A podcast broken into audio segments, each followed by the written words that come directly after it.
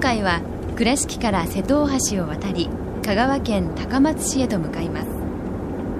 菊遍路第83番札所信号山一宮寺始まりです。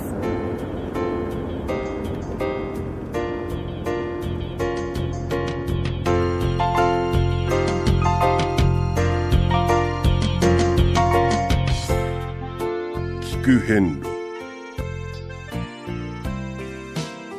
四国八十八箇所をお坊さんの先立ちのもと一つずつお送りする番組です。出演は倉敷中島・高蔵寺住職の天野幸雄さん。落語家で矢掛町国正寺住職の桂米広さん。そして杉本京子さんです。この番組は仏壇仏具の法輪と J チョイス構造寺倉敷倉歯科以上各社の提供でお送りします。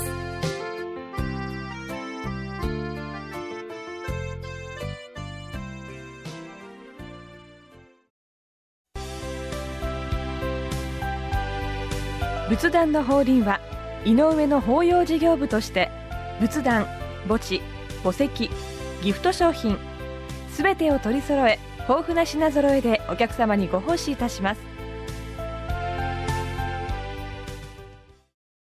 高蔵寺は七のつく日がご縁日。住職の仏様のお話には生きるヒントがあふれています。第2第4土曜日には子ども寺小屋も開校中。お薬師様がご本尊のお寺倉敷中島・高蔵寺へぜひお参りください。倉敷からお車でお遍路に向かうあなた。車の調子は万全ですか？水島北緑町の J チョイスはあなたの愛車を真心込めて整備点検いたします。安心の車で安全運転。交通安全道中安全はお大師様と J チョイスの願いです。第83番信号山大宝院一宮寺様に到着いたしました、はい。はいえーこの高松市の郊外の閑静な住宅街にあります、ええ。はい。ね。えー行き交う人の顔ぶれはほ学生さんであったりしまして、うん。そうですね。もう本当にこう生活の中にう。んお札所が、はあーこう綺麗にね収まっているようなはい。状況で、えー田んぼがあったり、うんえー今日もカエルがほ結構賑やかにう。いやですね。鳴いておりますけれども、でうん。ここのお寺はですね。もう本当に古くて飛鳥時代の大宝大きな宝。はいはいはい大宝年間はい。ありますにね。えできたと言われていますかはいはいらはい。これまで出てきたお寺の中で、ひょっとしたら一番古い方にえ。そうですね。入るんじゃないかなと、当初はええ。発宗中のお寺でうんうんうん。それこそあの隠語である大宝院というお寺の名前だったんです、ほうほうほでこれが諸国にですね、ええ。ー一宮が建立されていくわけで、はい。ん。設置されていくわけで、えそのこの大宝院う。うとん。一宮がうん。同じ位置にということになるわけです、はいはい。でここですごいのがその時に、えー諸国暗夜なされておりました、うん。行基菩薩がはい。の道具ですから建物をはい。修復してはい。復興させたと、行基菩薩がお立てになられたやなしに、修理復興なんですね。そこがすごくないですか？ということは、行基菩薩がお越しになられるまでに建物はすでにあって、えあのー荒廃するまでの年月が経っていたということですよ。ああそれだけに歴史がである。今まではもう、はい。どこ行っても行基さんが作られたいうことで解決してました、それも、えああ古いって言ってましたけれども、行基様が復興なされたお寺、うんうんうん。ここがねあのちょっと他のお寺とは違う、はその時にまああの一宮というほ今の名前に収まって、その後にえ後に？弘法大師空海様がうん。滞在なされて、観音様をき刻んではい真言宗となさったと、うんうんうん。もうそこまででものすごいわけですよ、そうですね。うん。歴史が尋常じゃない。ええ。あのお札書を見られるときに横一列という見方もありますが、できたらねこう年代年代を追って立体的に見たらどうでしょうかね、ああ、なるほどね。うんうんうん。そうすると、ええ。今あるお寺の佇まいや、はい。えー規模から、あー大きいの小さいの栄えてたのというのではなしに、ええ深さがまた見えてくるわけですよ、はい。確かにね、うん。あれですよね、あの、産号ね、はい。えー今こちら一宮寺ですけどもえ、大宝院という院号でね、ええ。それもわかりますし、またその産号というのにもそれを匂わすものがあるような気するんですけどね、えー、信号山でしょう。はい。はい。ねえ。神ですよ。はい。やっぱり神がね、降り立ったっていうかね、ええ。号っていうのは記号の号、あの、文字を書いた時にね、はい。えー記された時に記号されたとか、あの号ですわな。え神様のお印があって、ええ。うんそういう部分ね、あると思います、えあのーえ。まあ神という言葉を今出ましたけれども、神というのはね、あの面白くて自分より上におる神様下におる神様で、はい。神様の書き方が表現方法が違うんです、はい。はい。えー示す辺に火を書いて突き抜けた申すっていう字は、はい。あれは突き抜けたという意味があるから、自分たちがいるよりこの上を指してますし、はい。それからもう一つ真偽っていう言い方があって、はい。え示す辺に宇治。宇治ですね。それから下に一は本棒があはいりますね、あれは私たちより地上の地下にはいいらっしゃる神様を指して、日本大精進儀っていう、これが神様の拝む時の正式な擬音の儀ですか？違います。祇園の儀ですね。その通りそうですそうです、はい。ああなるほど。だからあの、ってことは祇園の儀っていうことはあれは地の神様を祀る園であるっていうことです。はい。天神地位っていうね、言葉がありますね。はい。ええ。天神さんは天ですよ。天の神さんとはい。地の神さん、地位ですね。えあなだからその2つがあるということです、でこの神という話が今ちょっと出ましたけれども、えー神はもう一つ日本人がはい。親しい、えー同じ発音をするものがありますよね、紙。はい。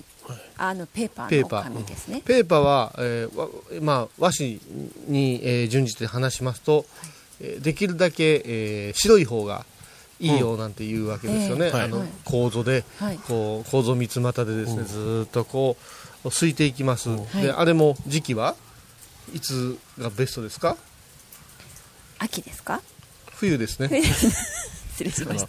水が一番澄んでて、はい。不純物がない時のお水を使って、えーするわけですよ。えはい。で今でこそ、はい。あーちょっと何か風合いとか言って、はい。えーいろんな混じり物がある、うんあえてこう計算して、ね、混じり物を入れるようなちょっときなり風にとかね。紙がありますえけど、え白ければ白いほどよしと昔はされたわけえです、はい。ええ。さてなぜでしょう？白い方がいいのはなぜか、えはい。これも単純な答えでいいんじゃないですか？まあ、心が真っ白だからっていうような感じですか？近いものがありますか？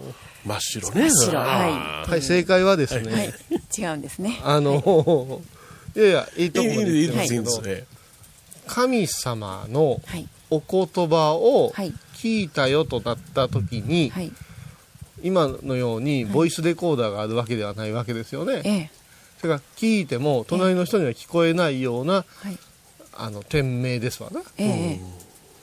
転生ですよね。はい。ってことはそれをどうしたら相手に伝わるか言うたら書き記すことしかないわけですよね。はい。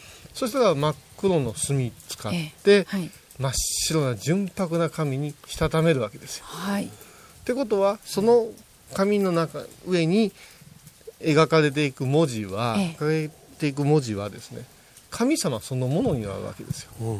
そうなんですね。えただ黒にはっきり色を表すのは白しかないわけですよ、えはい。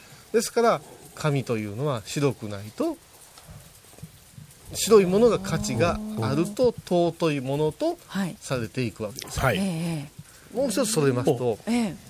炭、はいはい。えー炭素ですねあれ。うんええ。炭素は一生残るんですって。生涯残るんです。はいはいはい。ずーっと残るんです、はいええ他の絵の具とかそういうものは色あせて消えていくんです、うんはい。炭が、あー炭素が濃度が濃いものこそ残っていくんですよ、だから、あのー例えば西洋の画家さんでも、はい。版画家の版画の作品でも、え。全部自分の作家のとしてのサインは鉛筆で入れるんですよ、はい、なるほど。ああ鉛筆だと私は消しゴムで消せるじゃないと思うんで違うんですね。作品が消えても鉛筆の字だけは残るんですーほう、なるほど。それを水に溶いていくというのが墨ですよ。うんうんうん。僕ですよ。だからもう最強の組み合わせを持って神や仏の姿言葉を残そうとしたわけです、今ちょっとそういう部分では神はものすごく安く見られますし、はい。えー書くこともたやすくなってますけど、ちょっとそういうことを思うとね、はい。あの不思議かなと。そういうところからこの信号山っていう、はい。う3号は、こうなんか深さがねありますね。えー見えてくると思います、それでは、えーこれから境内を散策させていただいてお参りしたいと思います、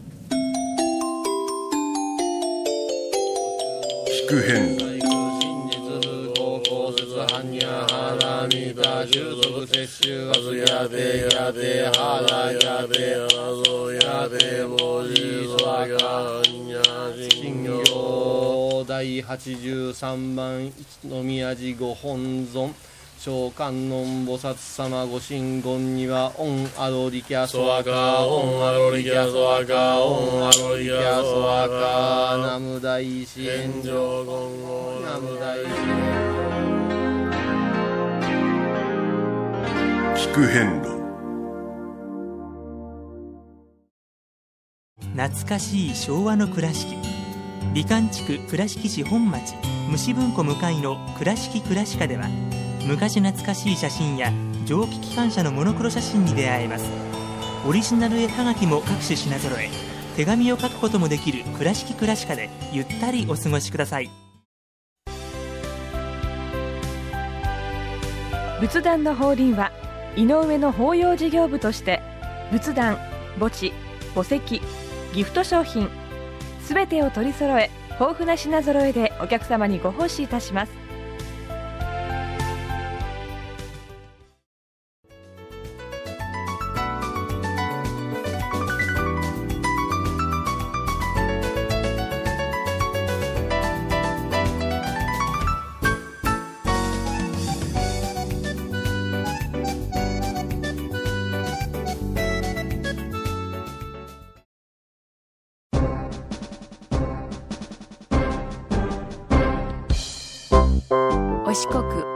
にまつわる物語今では見られない風景を織り込んで今では語られない伝説をお届けします創作小話「デコボコ同業記」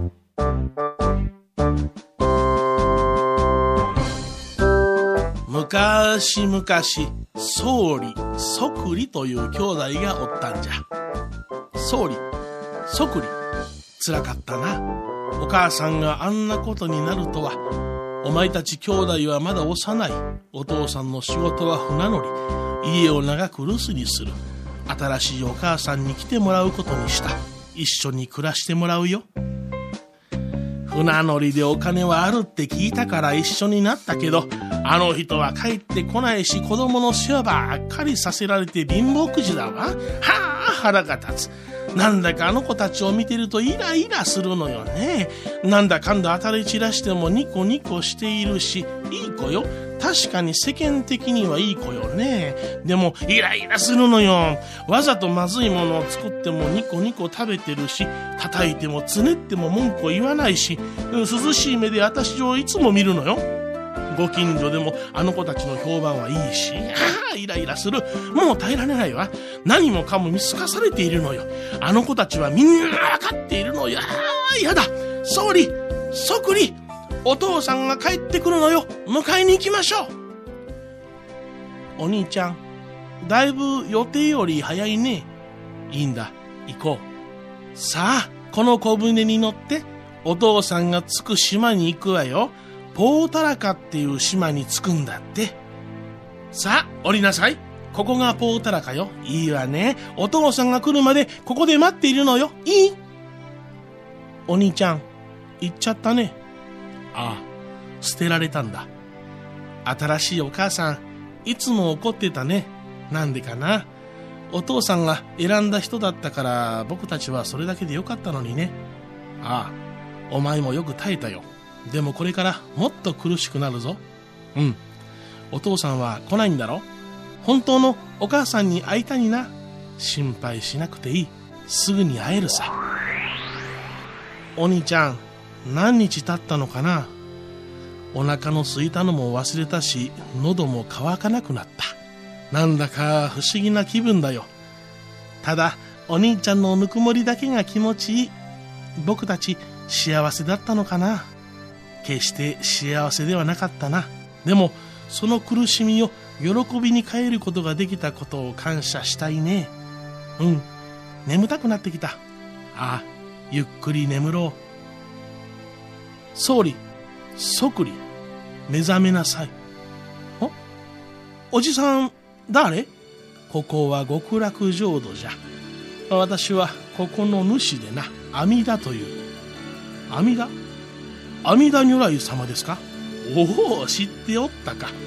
お前たちは現世での寿命を終えこの極楽浄土へ来た。兄の総理は私の右膝の上に弟の即理は左膝の上に生まれ変わった。お前たちの行いはずっと見ておったぞ。あれだけの苦しみの中でいつも冷静に慈しみの心を忘れず修行ができたな。これからゆっくりとこの悟りの世界で穏やかなる空間を味わうがいい。ご苦労じゃったの。お前たちのその考えをこの極楽浄土へたどり着いた者たちに教えてやってはくれぬか。お言葉ですが阿弥陀如来様。僕たち兄弟は初めは世の中を呪い人を恨みました。身をもって学んだことは早く親に別れる悲しみ。人に騙される悲しみ。飢えと渇きの苦しさでした。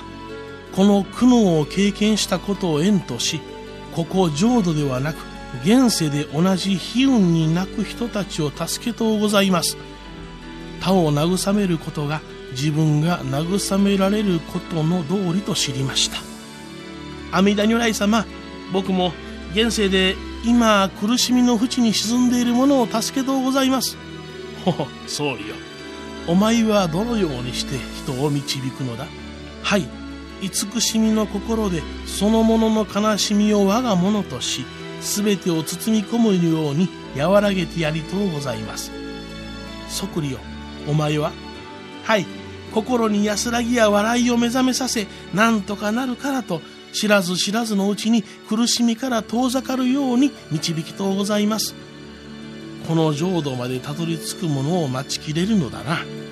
総理よお前は今から観音と名乗れ。即利よ。お前は生死と名乗るがいい。さあ行ってきなさい。阿弥陀さんの脇におられる観音菩薩さんと聖子菩薩さんのお話。ここ第83番お札所一宮寺さんのご本尊さんは観音様。観音菩薩さんと聖子菩薩さんはご兄弟でこんな話が残っておるんじゃよ。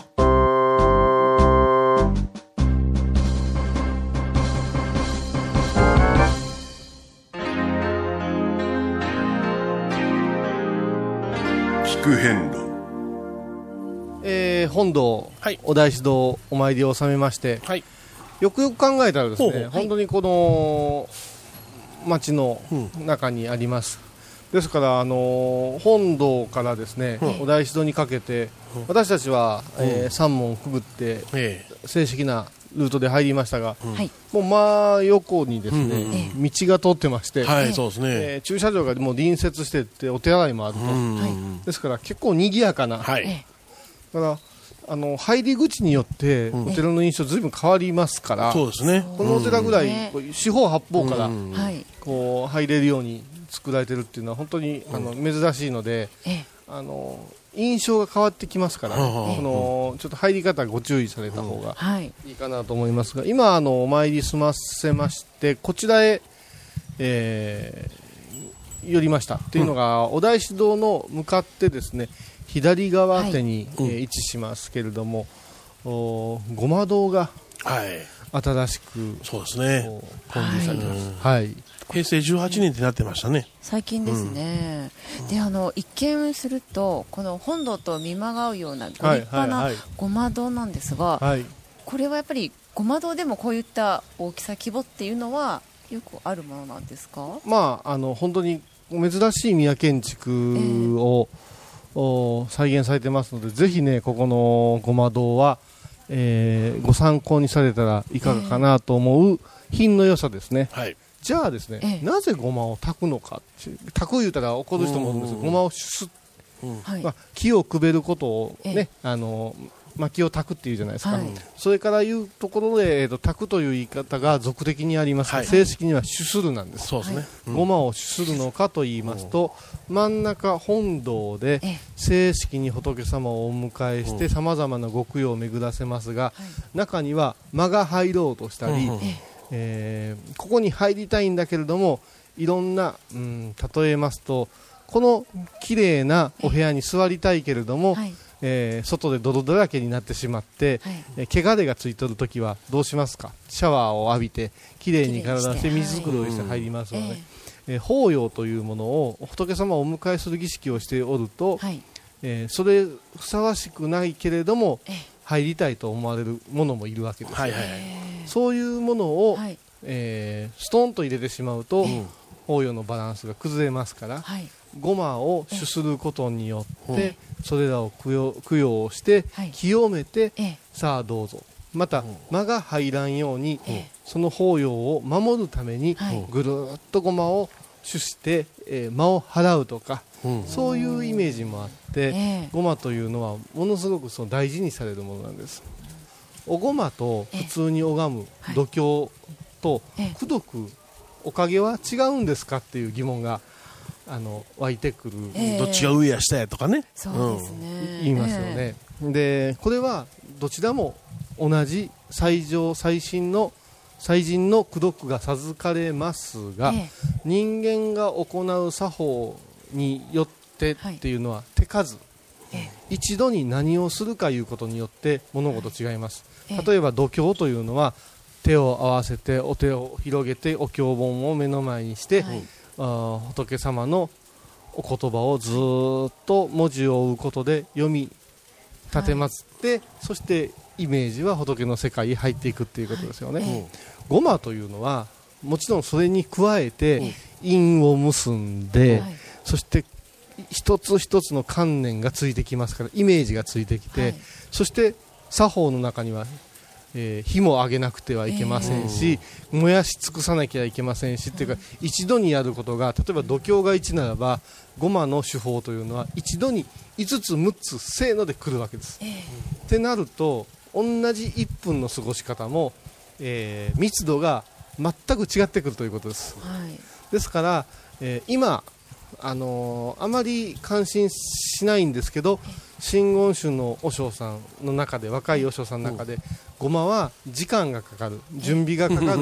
お あ後片付けもまあ大変、ええ。ってなった時にまず一番ごまを授かってお山を降りておるのに、ごまはもう一生することがなくなりますっていう人も残念ながらいらっしゃる。おられますね。そうですか、逆にこのごまをずーっとやっておればええ。他の手法はもうか簡単にとは言いませんが、えきちっとできますよはい。ということで、私どもはすごくその辺はええ。あーまずお寺へ帰って、はい。ご本尊様のもとへ帰らせてもらったら、えー休まず百座を積みなさいとか言われるわけですよ。はい。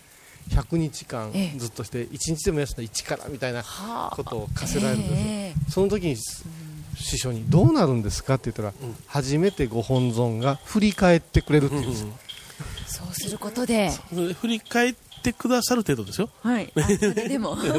だからごごまの行というのは、ええ。やっぱし行者の一番大事で、そして難しくはないけれども、複雑で、ええ。えー時間も要するし覚悟も要するし、はいっていうことででもここから逃げんことであらゆる行が、あのー満たされていくっていう、ええ。だからごま堂があるお寺っていうのは、はい。やはりうん。理想です、そうですね。あそうんですね。そこで炎が上がってるお寺っていうのはもう最高です、はいちょっと見方がまた変わってきたかもしれないですだからねごま堂だけ拝んで歩かれる方もいらっしゃるという。おー特にあのこと28日というのがお不動様のご縁日でございますから、えいろんなところでいろんなおごまが出されていますので、はいえー味わってみたらいかがでしょうかね聞く遍路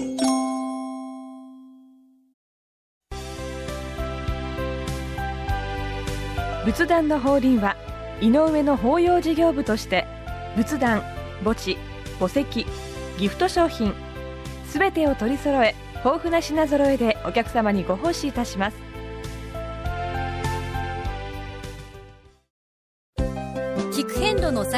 報や出演者のブログを見ることができるウェブサイト聞く遍路 .com 番組をお聞きになった後でホームページをちょっと覗いてみてください。音で紹介した内容を写真でご確認いただけます。まずは「聞く遍路」とひらがなで検索。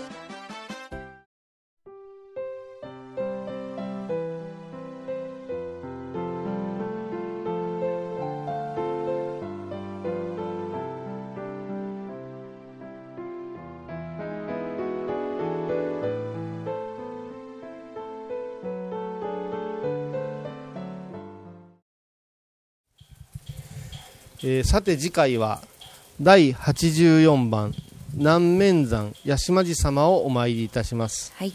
この一宮寺様からは、えー17キロ歩くと4時間強車で約1時間の道のりでございます。次回は第84番八島寺様をお参りしましょう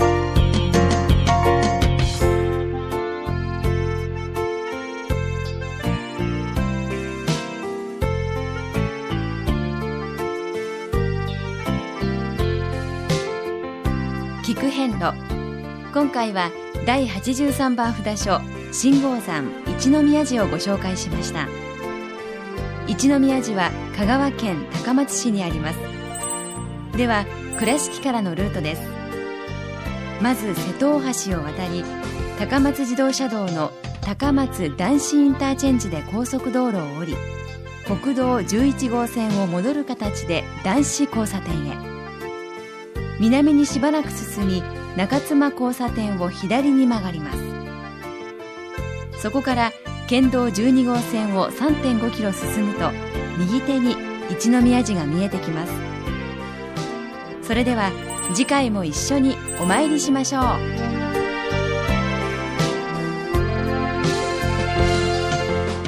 この番組は仏壇仏具の法輪と J チョイス構造寺倉敷倉歯科以上各社の提供でお送りしました。